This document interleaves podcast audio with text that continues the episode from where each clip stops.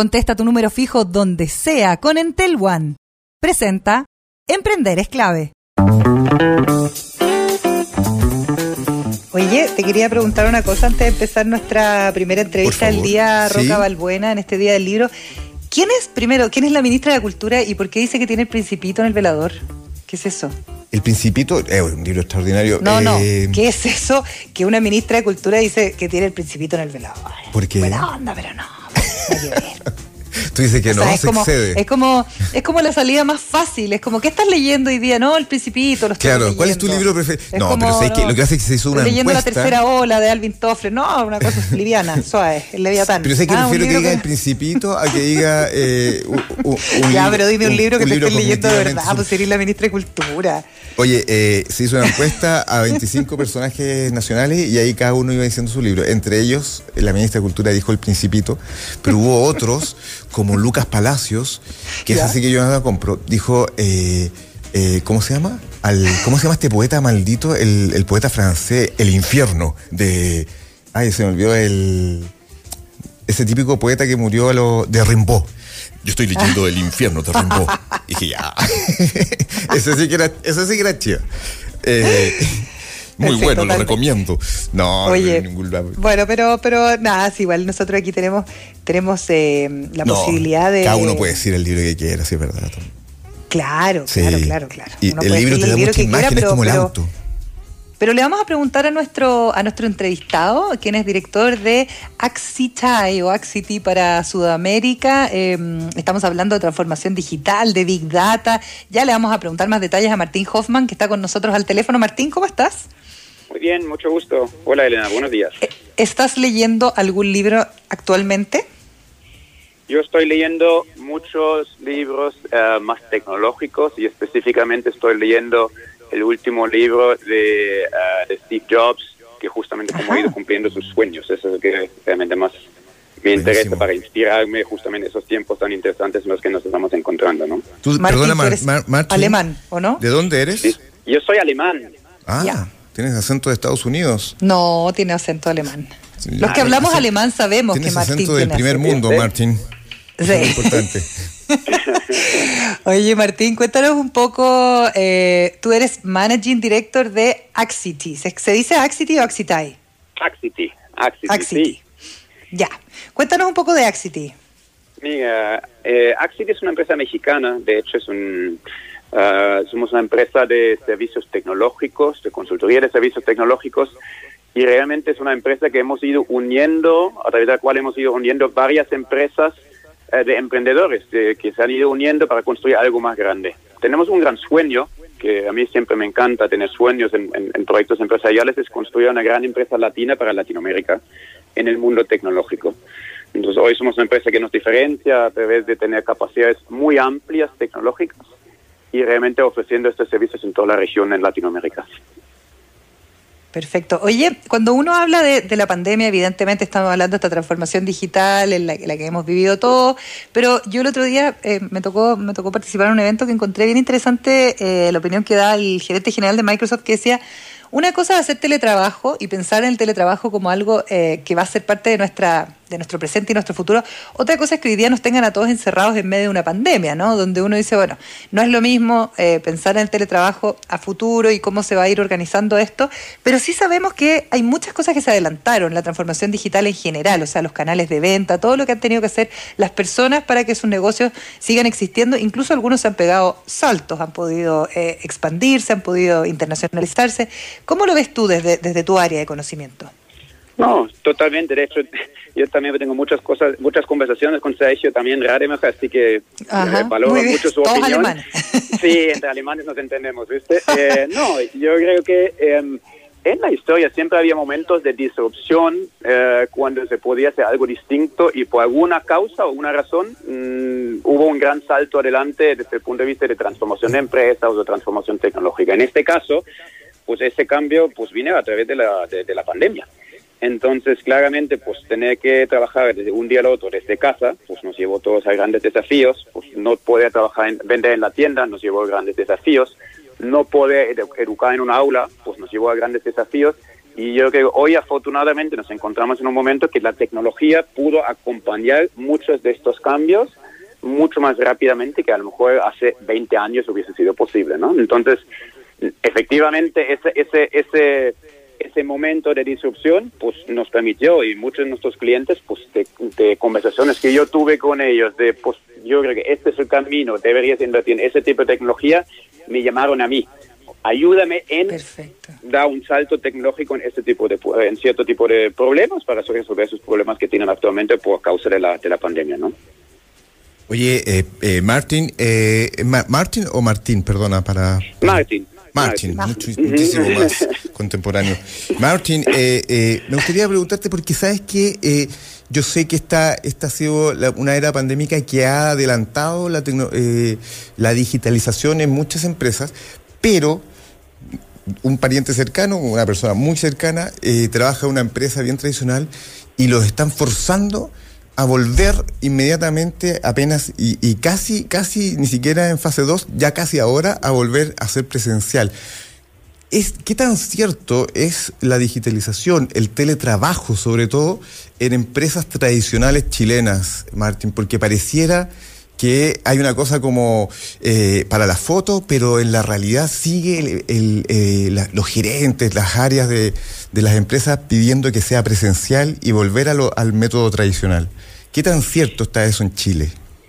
Mira, yo, yo te puedo contar de los grandes clientes que tenemos nosotros en Chile, todos o casi todos están trabajando en el teletrabajo. En algunas situaciones ha sido un poco más complejo, eh, no sé, en el sector público que tenían que tener también atención al público, eso ha sido más complejo, pero yo diría, en nuestro caso, los clientes que yo he visto, muchos están realmente, o la gran mayoría está trabajando en remoto.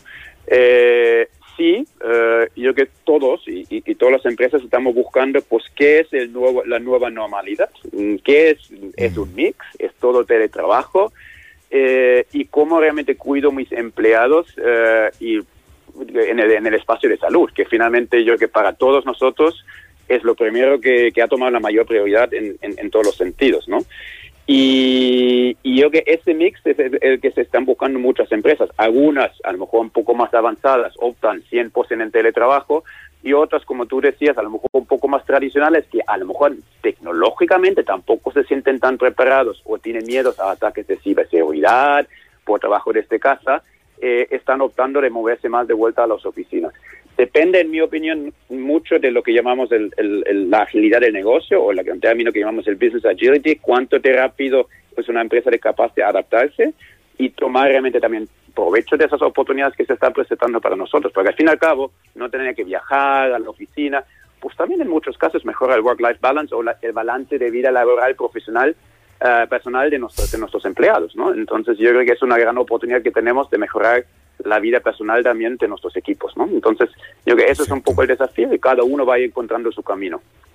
¿Y tú sientes, solo para redondear esa idea, tú sientes que este tipo de procesos en Chile eh, es un poco más lento que en otras, en otras partes? Eh, ¿El chileno necesita eh, digerirlo, masticarlo con más tiempo?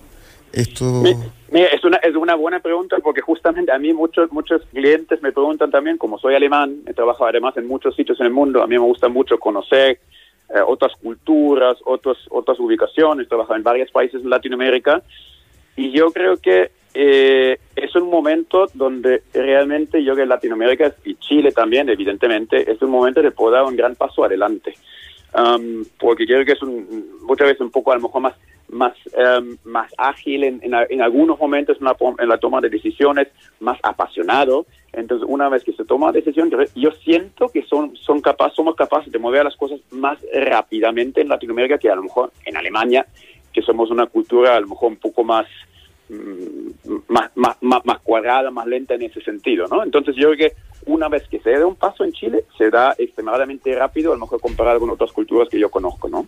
Y yo que es un momento donde está pasando eso, se ven muchos emprendimientos nuevos y muchas empresas intentando tomar provecho de la situación que estamos viviendo actualmente, ¿no? Y dando un salto adelante. Perfecto. Eh, Martín, hay un tema, perdón, perdón la eh, Martín, hay un tema que a mí me interesa muchísimo que tiene que ver con las pymes, ¿no? Porque pasa una cosa aquí que como que la startup está muy sobre la ola, por decirlo de alguna forma, y ahora que mencionaste Alemania, Alemania tiene algunas políticas públicas, incluso económicas, que están destinadas a que la pyme se vaya fortaleciendo, etcétera. ¿Qué pasa con esa pequeña, mediana empresa que está como en ese sector intermedio y donde, claro, si uno es la persona que tiene que llevar adelante la compañía, evidentemente está tratando de vivir el día a día lo mejor posible, etcétera, probablemente preocupado de muchas cosas. ¿Qué pasa ahí con la transformación digital? ¿Dónde ves tú que están los, los principales déficits? Bueno, yo creo que si lo vemos, también se genera una gran oportunidad. de hoy eh, poder competir a través de un canal online mm, en todo Chile de la venta de mis productos, pues me genera otro tipo de venta que antes, antes no tenía. Hoy los consumidores, evidentemente, pues estamos la mayoría comprando muchísimo más online que, que lo hacíamos hace 18 meses, con lo cual yo creo que es una oportunidad única también para muchas pymes si tienen la capacidad de aprovecharse de canales online, que, hay muchos que puedo aprovecharme a través de, para vender a través de un marketplace, algún con otro tipo de, solución, ¿no? Eh, por otro lado, como te dije, en mi opinión también es un gran momento si tengo una buena idea para emprender. ¿Por qué? Porque nos encontramos en un momento de disrupción. Mm, si invierto en algo realmente futurístico, tecnológicamente muy avanzado, claramente es un buen momento porque eh, hay mucha más apertura de usar nuevas tecnologías que a lo mejor teníamos hace 18 o 24 meses, ¿no? Hmm. Oye, eh, te quería preguntar, yo sé que tú, Martín, dominas en el cierre ya en la entrevista, pero sé que tú dominas más, eh, fuertemente las grandes tendencias en tecnología. ¿Y cuáles son, a tu juicio, en la actualidad, las grandes tendencias en tecnología? para mí siempre es una pregunta interesante porque hablamos de mm. tendencias, tecnológicas y yo creo que no podemos separar ya más la tecnología del negocio. Usar tecnología para usarla, eh, estamos viendo muchos clientes, o invertir en la tecnología X, Big Data. Si no está alineado con un concepto que yo llamo el business agility o la, agilidad de negocio, de girarse, de adaptarse, usar las nuevas capacidades tecnológicas no sirve para nada. Con lo cual, lo primero que tengo que empezar es cuánto de ágil es mi empresa para aprovechar de las nuevas tecnologías y generar modelos de negocios disruptivos. Ahí empieza todo. Y de abajo, después existe un concepto que ya no hablamos de la transformación digital, como nosotros, por lo menos nosotros no como Axity, sino de la convergencia tecnológica.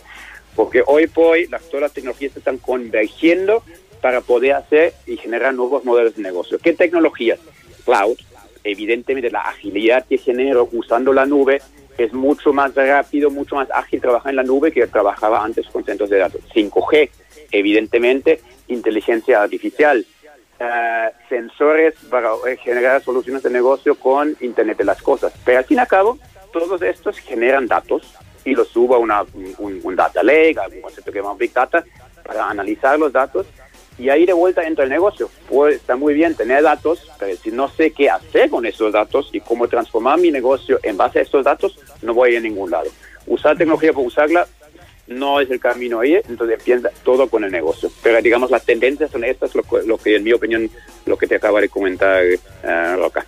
Muchísimas gracias. No se puede separar esos mundos, entonces queremos agradecer a Martín Hoffman por esta conversación. ¿Dónde encontramos más información de Axity?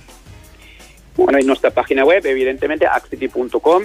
Eh, Se escribe con I latina y griega final. Eso es. Eso es, axity.com. Y, bueno, feliz de, tener más conversaciones de este estilo, a lo mejor para contarles más de algunas de nuestras ofertas y soluciones que tenemos para acompañar la convergencia tecnológica de las grandes empresas chilenas que, tenemos. Un abrazo, Vamos Martín. A estar atentos entonces y en contacto. Gracias, Martín. Un abrazo. Muchas gracias por la El abrazo a toda Alemania. Solo quería decir eso. Un país hermano. Un país hermano, Martín. Somos Deutschland, amigos. Deutschland. Oye. Por favor, seamos amigos. Me encanta. Dale a tu negocio la flexibilidad y movilidad que necesita. Te presentamos Entel La nueva solución tecnológica de Entel Empresas que unifica tus comunicaciones en una sola red, integrando funcionalidades de telefonía fija avanzada, colaboración y móvil, todo en un solo producto y a un precio increíble. Con Entel One podrás atender de manera más eficiente a tus clientes y recibir llamadas desde cualquier dispositivo y lugar, sin perder ninguna oportunidad de negocios. Conoce más en entel.cl slash empresas. Entel Empresas. Bien, estamos de regreso en Emprender es clave cuando son las 12 con dos minutitos junto a Roca Balbuena celebrando nosotros también el Día Internacional del Libro. Muchísimos mensajes, profesora, muchísimos saludos, mucha gente eh, eh, muy pendiente y también mucha gente festejando cínicamente, porque el índice de lectura es bajísimo, eh, celebrando el Día del Libro ¿En, Chile tiene un índice terrible, profesora. Sí, pero, pero ¿sabes qué? Yo creo que los índices son, son índices. Así que vamos a hablar con Fabio Costa. que es presidente de la Asociación de Librería y además el creador de Bros Librería, Fabio sabe mejor que nosotros, porque está bien. Una cosa son los índices, Fabio. ¿Cómo estás? Feliz Día Internacional del Libro. feliz día. Hola Roca, hola Elena. Oye, escuché, no, no, escuché muy bien lo que decía Roca, algo de unos índices. El índice, de lectura bajo de Chile, Fabio, ah, abramos, los ojos, eh, pero, yo creo que yo creo que es un es un es un dato que se puede mejorar, pero yo creo que la realidad es mejor que lo que se percibe. ¿eh? eh no tengo no tengo datos para respaldar mi, Sería terrible que, que respaldaras mi dato, pero una percepción de hartos años y comentaba con hartos libreros yo te diría que la gente lee más de lo que en Chile creemos. Sí, yo también creo. ¿Sabes que yo creo que no? Perdón. yo también creo que la gente lee más, fíjate. Falta, mucho, falta mucho. O sea, comparado, ponte tú, Fabio, con, con, ¿qué pasa? Con, con Argentina. cállate vos, Roca. Es que no, solo agregar, eh, profesora, cuando llego tres, tres frases seguidas, la profesora se pone nerviosa. Eh, no, lo que eh, pasa es que Fabio, solo, a Fabio. Solo agregar para, para generar el debate que en en Argentina el índice de, y no es que sea muy muy excesivamente alto, sino que en Argentina eh, se lee como una forma cotidiana, que, que, eso es diferente acá a la realidad chilena. Oye, pero mira, yo ayer, ayer justamente me llegó un informe como de a nivel mundial sobre la lectura en el año pasado. Ya. Y el país con más horas de lectura semanal por persona es la India, como con 10 horas de lectura semanal por persona. Y, y, donde tuvo el último que aparecía dentro de los como 20 o 30 países que estaban ahí mostraban su número, era Estados Unidos con 5, algo y no había ningún país latinoamericano, ni Argentina ni México, me llamó bien la atención. Oye, Fabio, ¿Pero eso eh, es malo porque no salimos en el ranking o porque no estamos? ¿Cómo, cómo eh, lo leerías tú eso? Yo, o sea, por, eh, es malo que no estemos, pero, pero claro, efectivamente sería malo que es porque no, no, está la data y sería muy malo que es porque la, data es más mala que es. Pero ahí mm. ahí ya no te sabría decir si es que si es que no llegamos a, aparecer o es que o es que cómo se llama esto o es que estamos más mal de estos cinco claro ah, claro, porque en, general eran puros países como Estados Unidos Europa y, y varios como asiáticos, pero no, no, no, no, latinoamericano estaba bien dejado atrás. Pero lo bueno es que en, durante el 2020 igual hubo una, una como crecimiento del tema del, del libro por, por, lo de la pandemia. Pues, sí, claro. Oye, Fabio.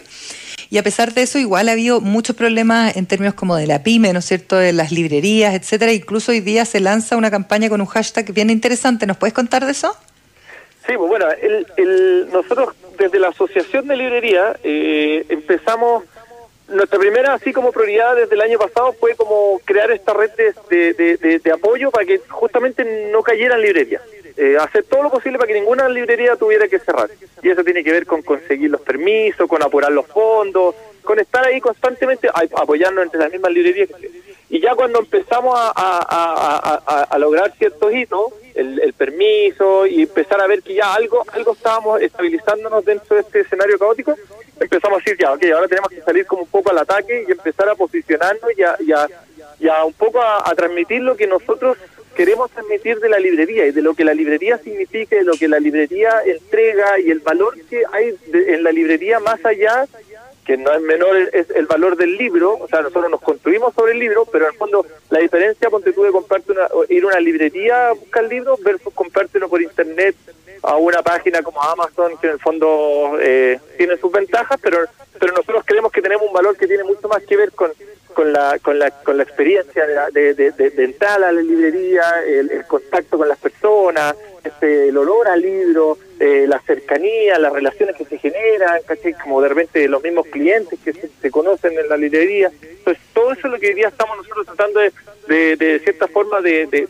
o sea, de, de, hacer ver como la, el valor agregado que las librerías le damos al mundo libro.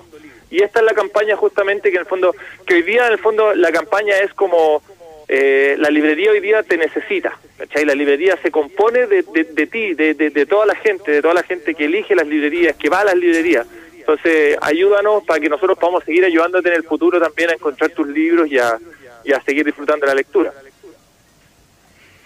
Perfecto. ¿Qué, ¿Roca? Eh, no, Fabio. ¿Qué pasó? Eh, no, es que la censura acá, no sé cuándo habla. ¿Qué censura? Eh, ¿Cómo censura, hermana? Oye, eh, no, solo te quería preguntar, Fabio, ¿qué, qué escritor eh, en términos de, de, ficción? De, porque yo siento que es distinto leer libros no ficción, digamos que son dos rutas. Cuando uno lee ficción es otro el proceso y es otro el aporte que te, te puede generar un libro de ficción, un libro de cuentos, un libro de invención a un libro de, de crónica de realidad. Me gustaría saber cuál es la diferencia, eh, a tu juicio, en esos aportes para el lector, cuando se lee ficción y cuando se lee, se lee no ficción. Eh, buena pregunta, porque yo creo que hay muchos beneficios que, que, vienen con el, con el solo ejercicio de leer, independiente de lo que uno lea, que son las cosas más como, por así decirlo, neurológicas. Eh,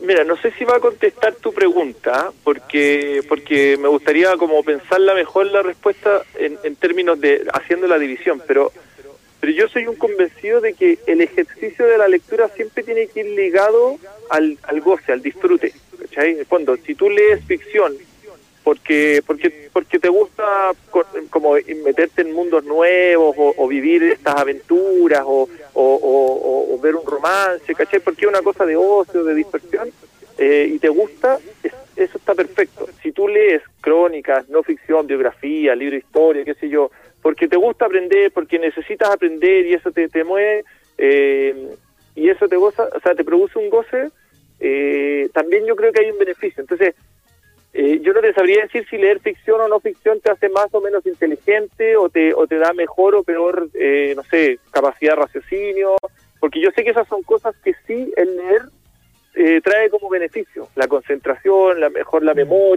Memoria, tu capacidad de razonar, cómo mejora el vocabulario, esas son cosas científicamente probadas, ¿ya? Mm. pero ahora, que, que, que, leer ficción o no ficción te, te te, te, haga más o menos, yo creo que leer ficción de cierta forma te, te, posiciona como tal vez socialmente en un como un estatus más intelectual, ¿cachai? Porque vaya a tener más información interesante para compartir, cosas así.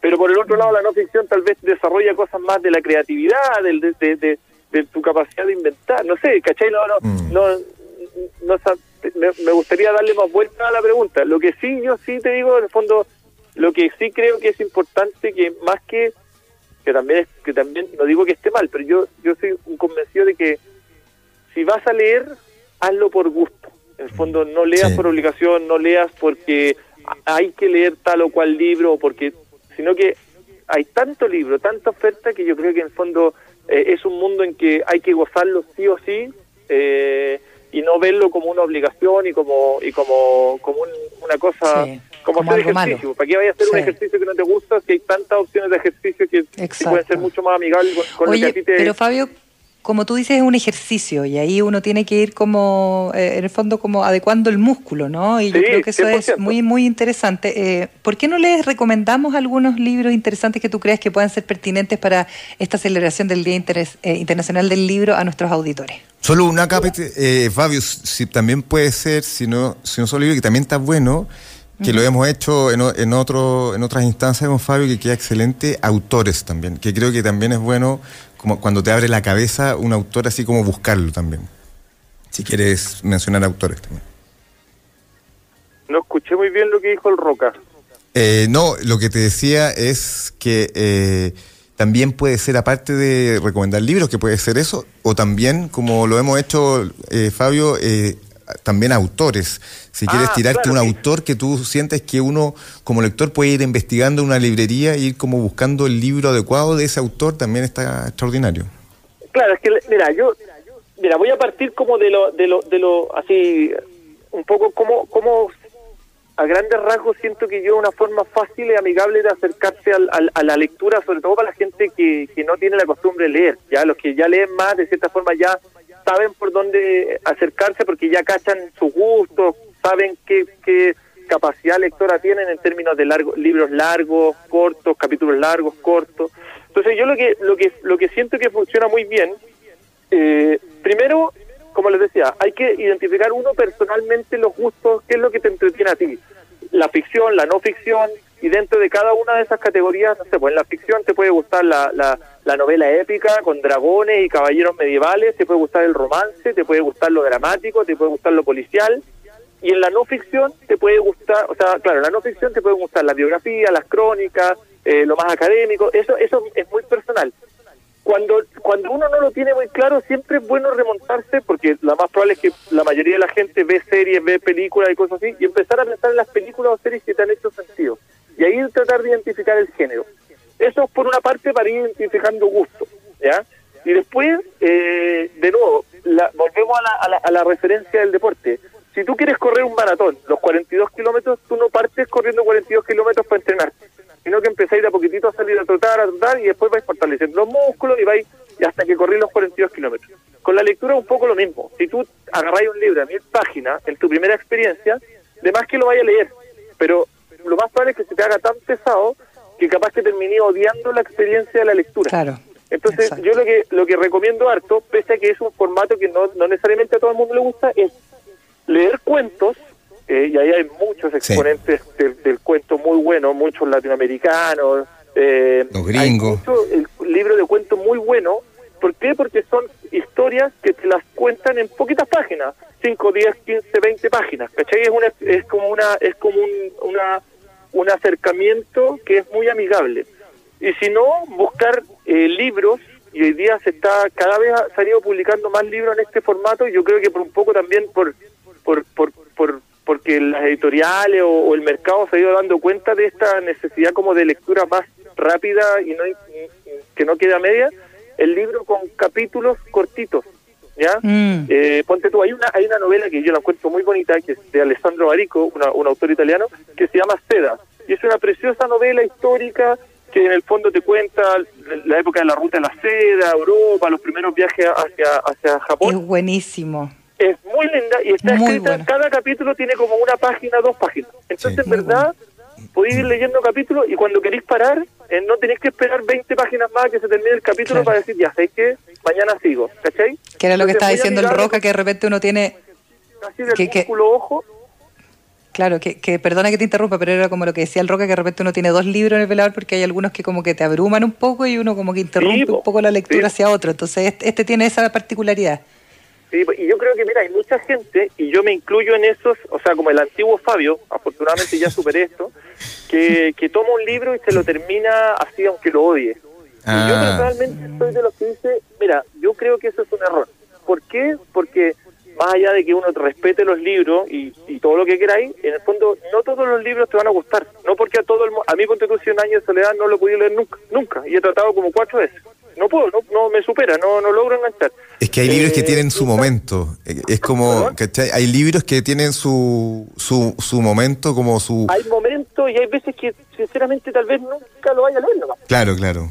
Eh, y en ese sentido, de nuevo, yo soy bien majadero en esto, como decir, a ver, el, el, el, salvo que te, tengas que leer algo obligado por tu trabajo, por los estudios, qué sé yo, ¿para qué leer sufriendo? ¿Cachai? Si en el fondo nadie te obliga a leer, eh, la lectura es hermosa, o sea, es cosa de escuchar a, dos o tres personas que, que sean apasionados por los libros para contagiarte un poco de, de lo rico que es leer. Eh, y entonces, ¿por qué no eh, como buscar esa pasión y esos ricos? Libros, mira, yo te aseguro que no hay no hay no hay contenido que no haya en un libro. O sea, es para todos los gustos, te lo aseguro. Sí, Oye, ¿y sabes quién más es preciosa, Fabio Costa? Tú te tienes que ir a una reunión, te agradecemos mucho eh, por hablarnos en este Día Internacional del Libro y además te queremos dejar presentado para hacer un match. Porque tú sabes que en Tinder hay match a Celine Mahou, que es periodista y directora de PR en la agencia MG Consulting y que es la que hace la, la columna de los viernes cuando tú no estás. Así que hoy día ah, los tenemos a los dos. Eh, Celine, ¿cómo estás? Muy bien, muy entretenida acá escuchando de un tema fascinante que es el mundo de los libros. ¿Qué estás leyendo? Perdóname que te haya robado minutos de tu columna, no. pero encantado de conocerte. Después le vas a devolver la mano. Voy a cobrar más adelante. Exacto. Oye, un beso, Estoy leyendo ahí la, la, biografía de Kamala Harris, ahí nuestra verdad, de la ah. editorial Planeta, que está muy buena. Excelente. Oye, ya están presentados, ¿ah? Hace poquito, sí. Excelente. Bueno, ahí quedamos en contacto y nada, muchas gracias por haberme hecho parte y compartir esta celebración con nosotros, los, los, que amamos tanto el libro, como sé que ustedes también lo hacen. Un, abrazo, Fabio, que esté muy bien. Que esté muy bien, buen fin de semana y hasta la próxima. Igual. Gracias. Dale a tu negocio la flexibilidad y movilidad que necesita. Te presentamos Entel One, la nueva solución tecnológica de Entel Empresas que unifica tus comunicaciones en una sola red, integrando funcionalidades de telefonía fija avanzada, colaboración y móvil, todo en un solo producto y a un precio increíble. Con Entel One podrás atender de manera más eficiente a tus clientes y recibir llamadas desde cualquier dispositivo y lugar, sin perder ninguna oportunidad de negocios. Conoce más en entel.cl slash empresas. Entel Empresas. Yo creo que los, Celín, ¿cómo estás? Bienvenida. Eh, antes de entrar en nuestro tema de rigor de, eh, tecnológico, yo creo que los libros, para mí por lo menos, es que yo soy una lectora un poquito floja, han sido un rescate eh, para esta cuarentena. Yo me he leído mucho más libros de los que leía habitualmente y la verdad es que han sido un, como un bálsamo. Apague la tele y lea un libro, porque de verdad hace súper bien en estas condiciones en las que estamos de encierro. Sí, súper buena invitación. Además, eh, ahora que tenemos delivery, podemos pedir también libros a través de nuestro teléfono, súper fácil. Eh, podemos descargarlo. Hay un montón de, libros gratuitos en Internet eh, y hay muy buenas historias saliendo. Así que la verdad es que está, está, como una excelente opción para poder salir un poquito de, esta pandemia que nos tiene un poco atrofiados mentalmente. Oye, hacer solo un alcance a lo que decía Fabio. Viste que decía que el libro se tiene que leer con goce y estoy completamente, el, el, efecto de la lectura es con goce, solo que así como en el emprendimiento hay que pasar el valle de la muerte, yo siento que los libros uno tiene que siempre darles una chance, o sea, no aflojar a la primera. Cuando, se, cuando uno tenga 10 páginas aburridas, tiene que igual darle una oportunidad, porque de repente, eh, pasado cierto rato, agarra el ritmo, y muchos libros agarran ritmo a partir de, no sé, la página 80 para adelante, entonces siempre hay que, hay que tener como esa dosis de oportunidad para los, para los libros. Sí. Mm. Oye, eh, ¿qué, tal Kamala Harris? Buenísima. Increíble, eh, ¿no? Sí, increíble. Me gustó mucho más sí, la biografía de, Michelle Obama, la verdad. Eh, pero Kamala parte diciendo que finalmente ella está rompiendo esquema a nivel internacional histórico en Estados Unidos, una carrera pero deslumbrante. y le dedica el libro a su marido, Así que bien interesante ah, también eso y más o menos linkeado con lo que vamos a conversar ahora. Claro, con el amor, con el Tinder, porque yo decía, les hago un match entre los dos panelistas de los viernes, que hoy día, como era el Día Internacional del Libro, eh, le pedimos a Fabio que hablara con nosotros un ratito, Celine, pero queremos hablar de una cosa que yo no había escuchado otra vez. Estoy completamente fuera de, la onda. Tinder Passport, ¿qué es eso? Porque hasta Tinder yo conozco, pero Tinder Passport ya, esto ya es mucho. Mira, hoy día ahí con el productor, con Sergio, decidimos dedicarle este programa al amor en tiempos de pandemia, al amor eh, gracias a la tecnología y vamos a hablar justamente de lo que tú mencionas, que es Tinder Pass, porque es una función eh, que va a estar activa y liberada para todas aquellas personas que tengan Tinder. Siempre ha sido una función que corresponde a eh, Tinder pago, como puede ser la opción Gold o Premium, que tú tienes que pagar de forma mensual, de forma semestral o de forma anual pero la compañía, y al igual que lo hizo el año pasado, decidió que este 2021, eh, durante todo el mes de abril, esta opción de Tinder Passport estuviese liberado para todos los usuarios alrededor del mundo.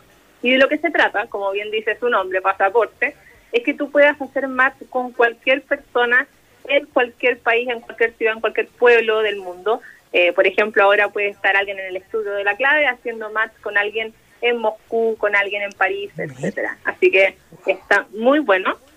Eh, hay cifras súper impactantes detrás de esto, ¿vale? Esto es un negocio, lo entendemos, pero hay cifras como, por ejemplo, que se registraron el año pasado, eh, a la misma fecha, con esta opción liberada, la compañía señaló que incluso se lograron 1.400 millones de matches en el mundo y solamente en un día hubo 55 millones de conexiones.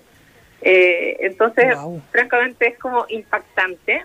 Nosotros en Chile estamos en el tercer lugar de los países de Latinoamérica que más usan Tinder eh, y más o menos en el ranking estamos con 15 millones de interacciones al día. Entonces, se imaginan lo que podría aumentar ahora la opción de poder conocer a tu amor o tu amistad o lo que sea eh, a nivel mundial sin fronteras, sin importar dónde, a qué hora sea, digamos, así que es una excelente opción. Quedan un poquito de días todavía antes de que se acabe abril, así que la gente que está interesada en salir de sus fronteras sin llegar al aeropuerto, puede eh, usar esta función de Tinder llamada Tinder Passport. Yo creo que las cifras de este año van a ser el doble, eh, entendiendo que la pandemia nos tiene bastante ahí encerrados. Eh, y ya que no podemos viajar ni que podemos ahí salir a dar una vuelta, podemos hacer esto a través de nuestro teléfono cómodamente en la casa. Incluso están pensando habilitar el tema de las videollamadas, así que eso también va a estar interesante, aunque hubo mucha gente que se desconectó, porque cuando hacía la videollamada se daba cuenta que frente a la pantalla había una persona que quizás no era su match perfecto. Pero bueno, parte de. ¿Cómo eso? ¿Que, que lo encontraban feo? Claramente, sí, sí, claramente. Y, obviamente cuando uno dice, oye, qué, qué, interesante o qué buena onda la gente de Tinder, finalmente no es así, es un negocio, eh, se sabe, eh, porque ellos anuncian que quieren estar ayudando a los usuarios a enfrentar de la mejor forma esta pandemia para que estén más entretenidos, pero lo que hay detrás es que finalmente este tipo de liberación de funciones hace que la gente pase mucho más tiempo en la aplicación y lo que a su vez significa que la publicidad tiene mucho más ingresos, porque hay muchos más views a sus avisos. Oye, y hablando de amor, perdona que me cambie rápidamente de tema, pero eh, nosotros ya hemos tenido acá en el programa a Ten Love, que es una plataforma que basa, tiene como otro tipo de filtro, ¿no? Porque una cosa del Tinder, que claro, uno lo puede usar en cualquier parte del mundo y ahora con este passport con miras a poder volver a ser libres, digamos. Pero, ¿qué pasa con las personas que son un poco mayores o los que no se atreven quizás a meterse a Tinder? Mira, eh, me gustó muchísimo este emprendimiento de una startup chilena. Me encanta también destacar siempre emprendimiento chileno. Está fundada por la Paula Herrera y Nicolás Pino, que me imagino ustedes también han, entrevistado bien en, el estudio. Eh, y ellos deciden eh, lanzarse dentro de esta startup llamada TEN con una aplicación llamada TEN Love que la encontré súper interesante, que está destinada a personas de entre 50, 60 y 70 años para arriba incluso, ¿ya? ¿Por qué no los de 80? También los vamos a meter acá en, el público. El amor no eh, tiene edad. El amor no tiene edad ni, barreras eh, geográficas y la verdad es que es súper interesante porque han hecho un trabajo alucinante, ya están llegando a muchos países de Latinoamérica, hablamos de Colombia, Ecuador, Argentina, México, Panamá, Perú, etcétera eh, han tenido muy buenos resultados. De hecho, el año pasado incluso aumentaron a casi un 100% la cantidad de usuarios que tienen. Y finalmente lo que buscan ellos es dar esta solución eh, a la soledad que enfrenta este target etario dentro de nuestra sociedad. Eh, lo pudimos ver ahora con, con, la película La gente topo, que ojalá mm. gane este domingo, ojalá, por todo, con Sergio. y vimos también ahí una realidad que, que, que francamente es eh, bastante importante y que no todos se hacen cargo. Aquí hay una solución tecnológica para un público que finalmente siempre ha sido eh, relegado porque quizás no entiende la tecnología, porque quizás eh, no es amigable con su forma de ser, pero finalmente un público que está muy solo, son usuarios que están muy solos y que quieren encontrar el amor, fíjense en redes sociales. Ellos hicieron una encuesta hace poco a través de su cuenta de Instagram, que es eh, tenlove-app, para que la puedan buscar eh, tienen como 96, 97 mil seguidores. Y en, esa encuesta se hicieron mil personas. Y el resultado fue que, por ejemplo, el 60% de esas personas, que era sobre 50, 60 y 70 años, creían que iban a encontrar el amor gracias a la tecnología. Eh, y la verdad es que es bien alucinante eh, porque la verdad que creo que sí hay una opción. Ah, se ha hablado de algunos testimonios de parejas que han encontrado el amor eh, yo tengo gente cercana a esta edad que, está dispuesta a, probar, a hacer cosas diferentes, especialmente ahora que están con los círculos sociales mucho más cerrados y la única opción de conocer gente en el supermercado, que francamente es lo menos romántico que puede haber. Francamente. Entonces, eh, creo que a través de su teléfono eh, pueden entrar a esta aplicación, es una aplicación gratuita por lo demás. Eh, me contaron hace poco ahí hablando con, con, el equipo de, de que están preparando una versión premium también, que se viene, va a ser una actualización de la aplicación, pero por ahora la aplicación es gratuita, está disponible en Google Play y en App Store para que la gente, los nietos, los hijos o incluso ellos mismos se atrevan y descarguen eh, la app y puedan quizás ahí hacer match con algún amigo o algún romance que pueda surgir de, de esto. ¿Roca? No, perfecto. Sabes que un tema, el Tinder que yo no desconozco, pero yo, perdona, eh, tenía la, tenía la sensación de que era sexual. Así, te juro que no, que no había eh, eh, romanticismo, sino que era brutal. Pero ahora tú me... Eh, yo no nunca he estado en, en Tinder, pero por, por cercanos había escuchado ese tipo de versiones.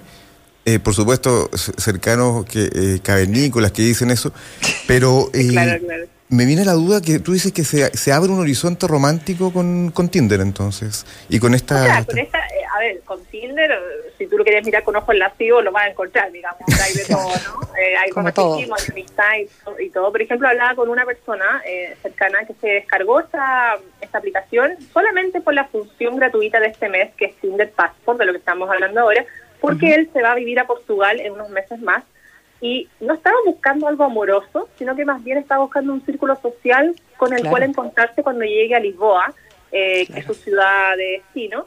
Eh, incluso aprovechó de ir preguntando varias dudas sobre algunos documentos, sobre algunos lugares donde él tenía que ir a hacer su documentación cuando llegase a la, ciudad. Entonces, finalmente, es una herramienta que está saliendo de la parte tan eh, sexual, como tú le quieres llamar, y está también llegando a una cosa más social. Eh, entre más tecnológicos somos, entre más conectados estamos, más humanos.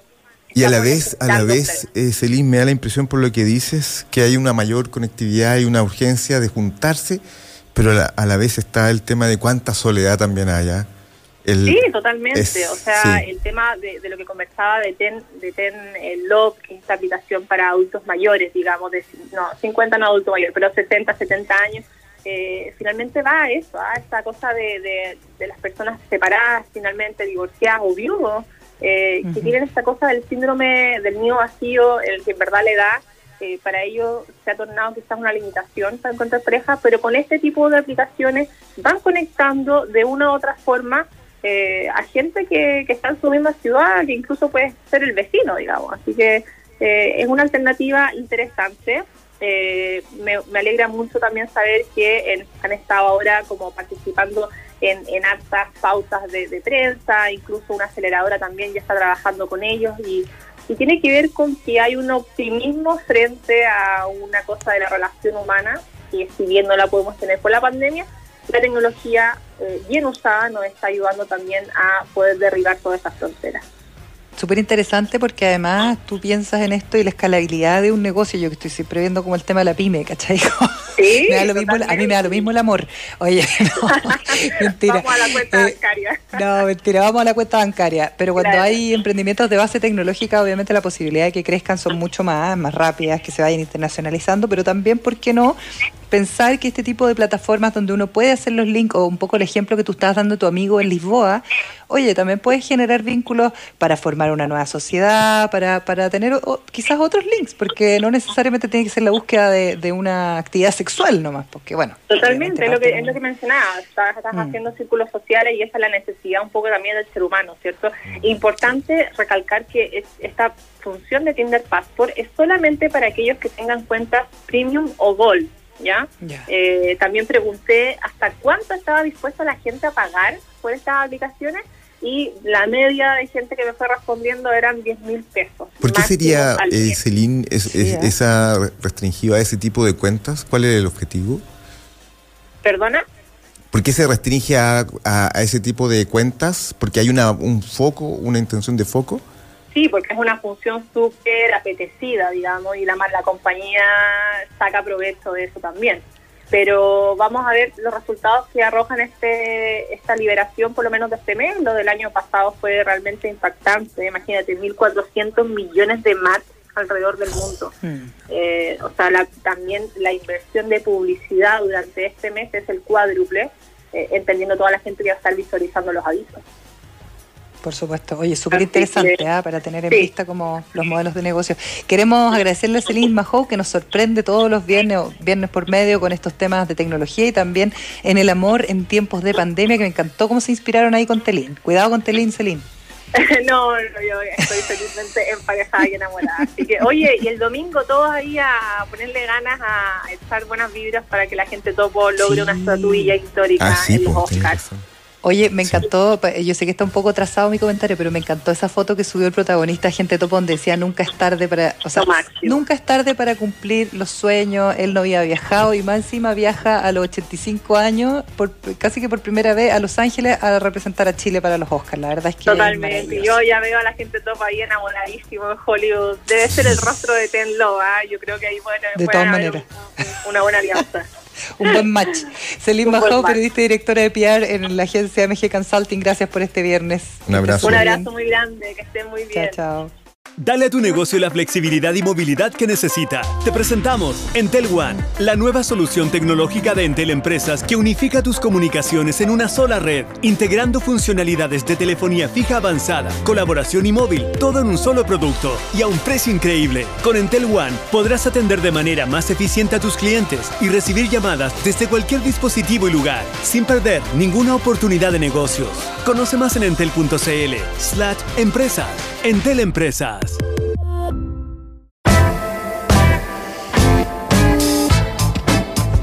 Bien, seguimos aquí en Emprender es Clave cuando faltan 20 minutos para la una de la tarde. Roca Balbuena, ¿te gusta a ti prepararte un traguito de vez en cuando? ¿Qué es lo que tomas habitualmente? Por ejemplo, cuando te tomas un Eh, traguito. tomo básicamente eh, eh, el copete que no se prepara. Vino, Vino ya, eh, ya. Pero eso es porque no te solo, gustan o porque te da flojera. todo solo, Vodka solo. todo solo. Para no preparar, para no preparar. De la, bote- de la botella. Sí, botella, sí, sí, Si no hay vasos de la botella y el hielo, el hielo está en el interior. Ya, pero eso es porque te da lata preparar trago. Sí, no, porque de verdad mi filosofía es que, eh, eh, y de verdad, como, eh, me, me la enseñó un cubano, el, el- en general, el trago, el copete no se tiene que mezclar con nada. Esa ¿Te es como la. Sí, esa es como la forma. O sea, es como. Estamos arruinando al invitado que viene.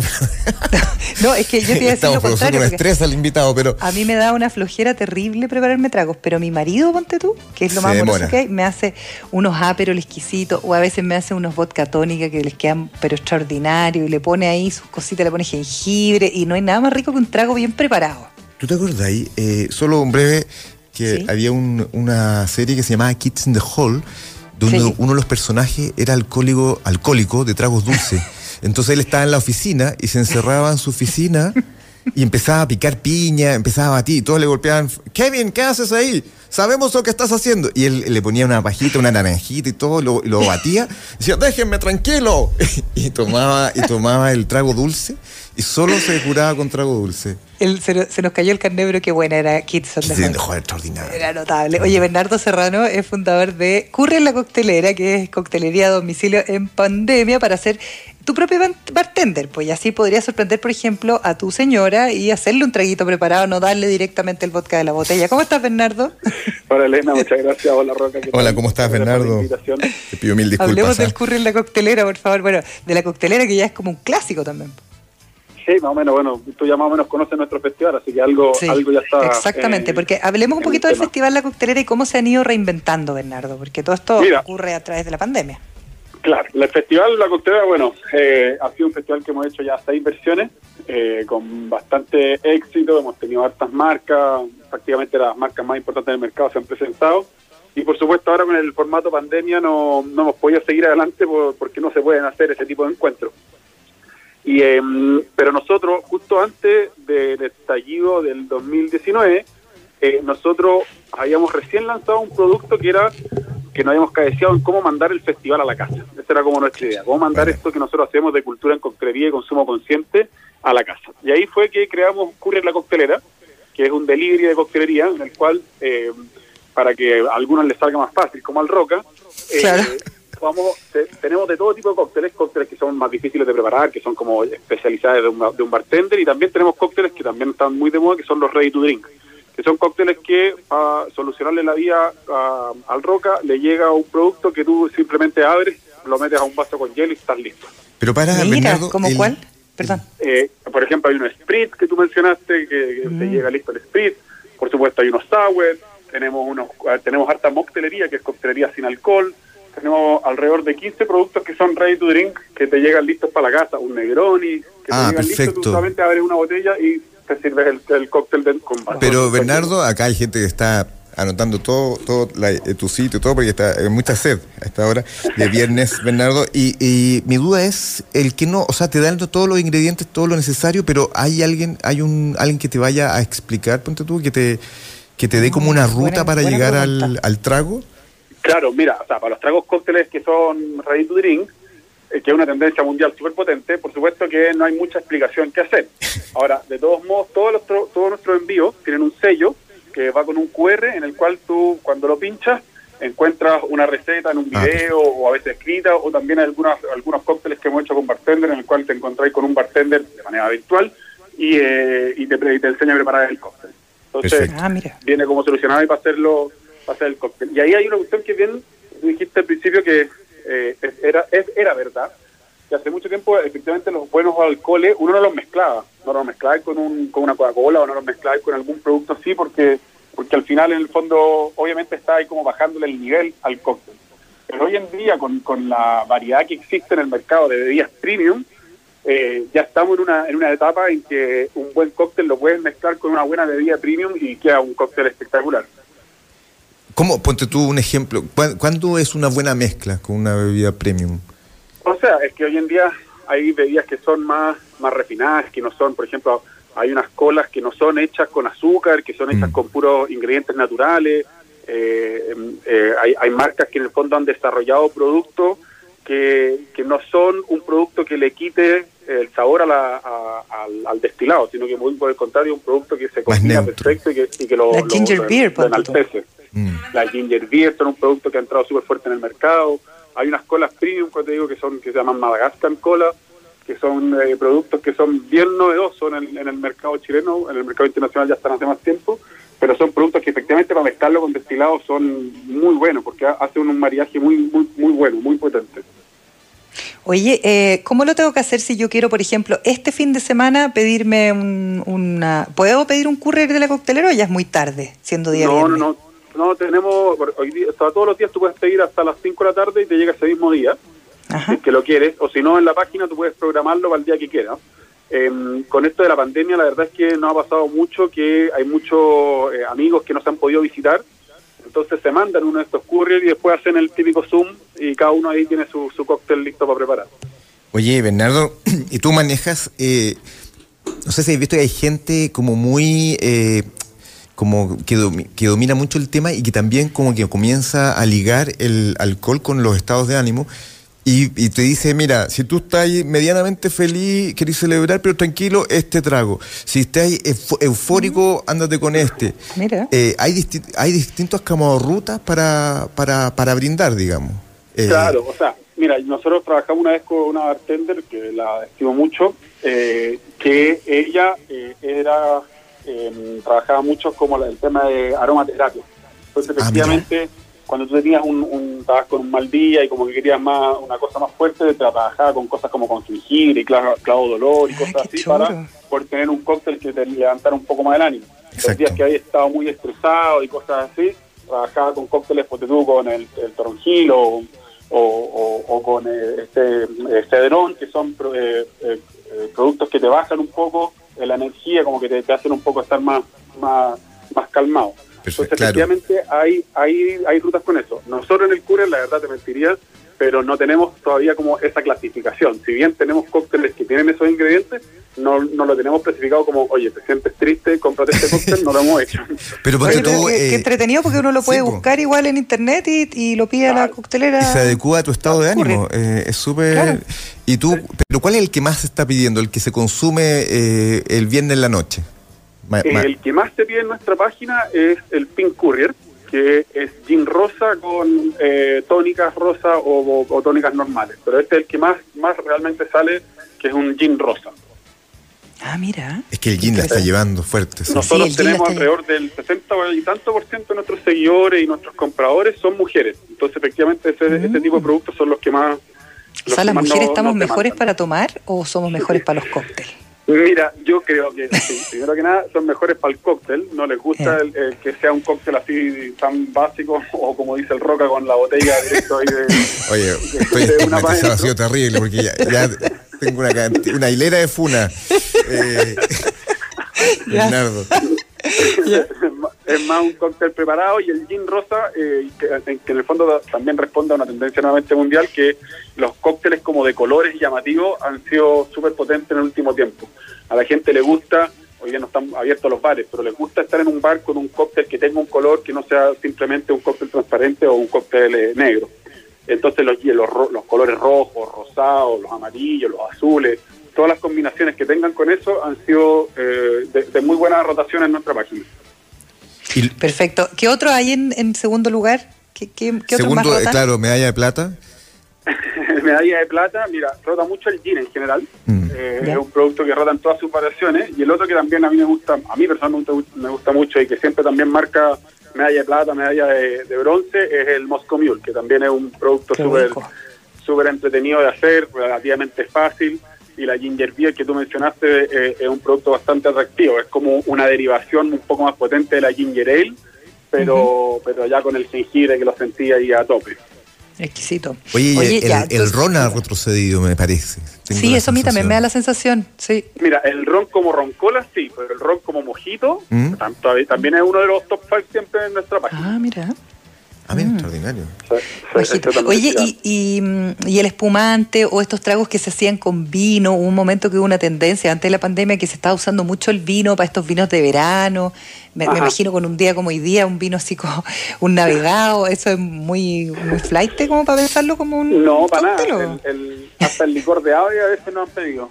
El, el gran querido Jote. El Jote. el licor de ave, yo pensé que estaba hablando del pájaro verde. no, el, licor Eso ya era demasiado. Como jote, eh, hasta eso no, de repente no han escrito a pedirlo. Obviamente el espumante y, los fermentados, la cerveza, los espumantes y el vino son, son productos que tenemos disponibles y que, rotan. Pero, pero la verdad es que el fuerte hace por la coctelería. Y el que sí me ha sorprendido, que yo creo que también responde un poco a que todos ya llevamos tanto rato en pandemia que, que hemos tomado harto en casa, eh, se ha eh, disparado también la venta de coctelería sin alcohol. Son Ah. Un Spritz cero, por ejemplo, un Moscow Mule cero, tenemos eh, una sangría sin alcohol. Ese, tipo de producto la verdad es que ha agarrado también harto vuelo porque la gente al final, entre tanto Zoom que tiene tres, cuatro veces a la semana, por último yo me hago el que me estoy tomando la sangría, pero en verdad es una sangría sin alcohol. Claro, euforia falsa. Claro, Exactamente. Oye, lo otro que eh, estaba leyendo, Bernardo, es que ustedes han logrado eh, tener todos los empaques reciclables, están haciendo todo con código QR que hoy día se usa mucho. Cuéntame un poquito más de eso. O sea, mira, nosotros, como tú sabes, en el festival tenemos un lema, que es el lema que aplicamos como marca, que es cultura en coctelería y consumo consciente.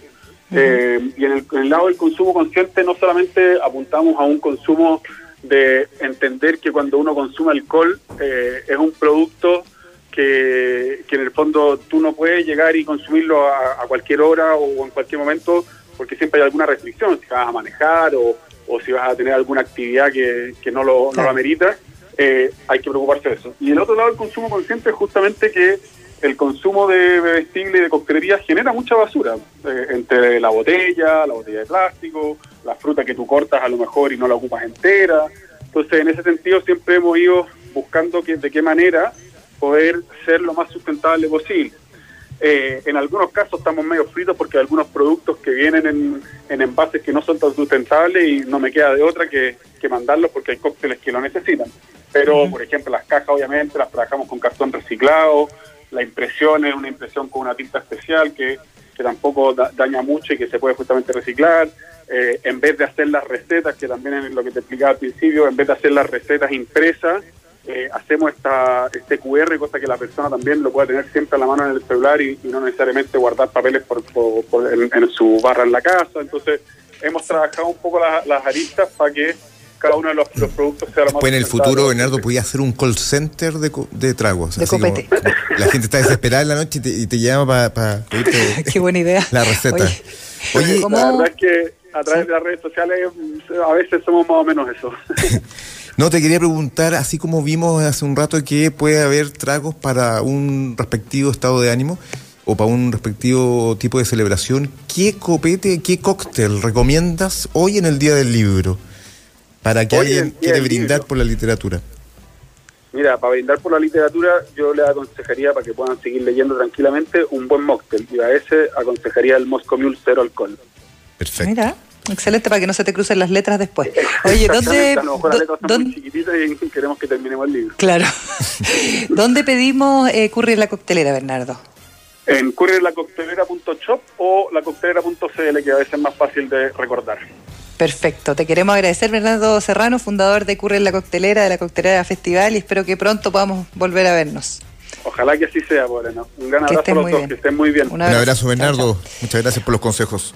Dale movilidad a tu telefonía fija con Entel One. Presentó Emprender es clave.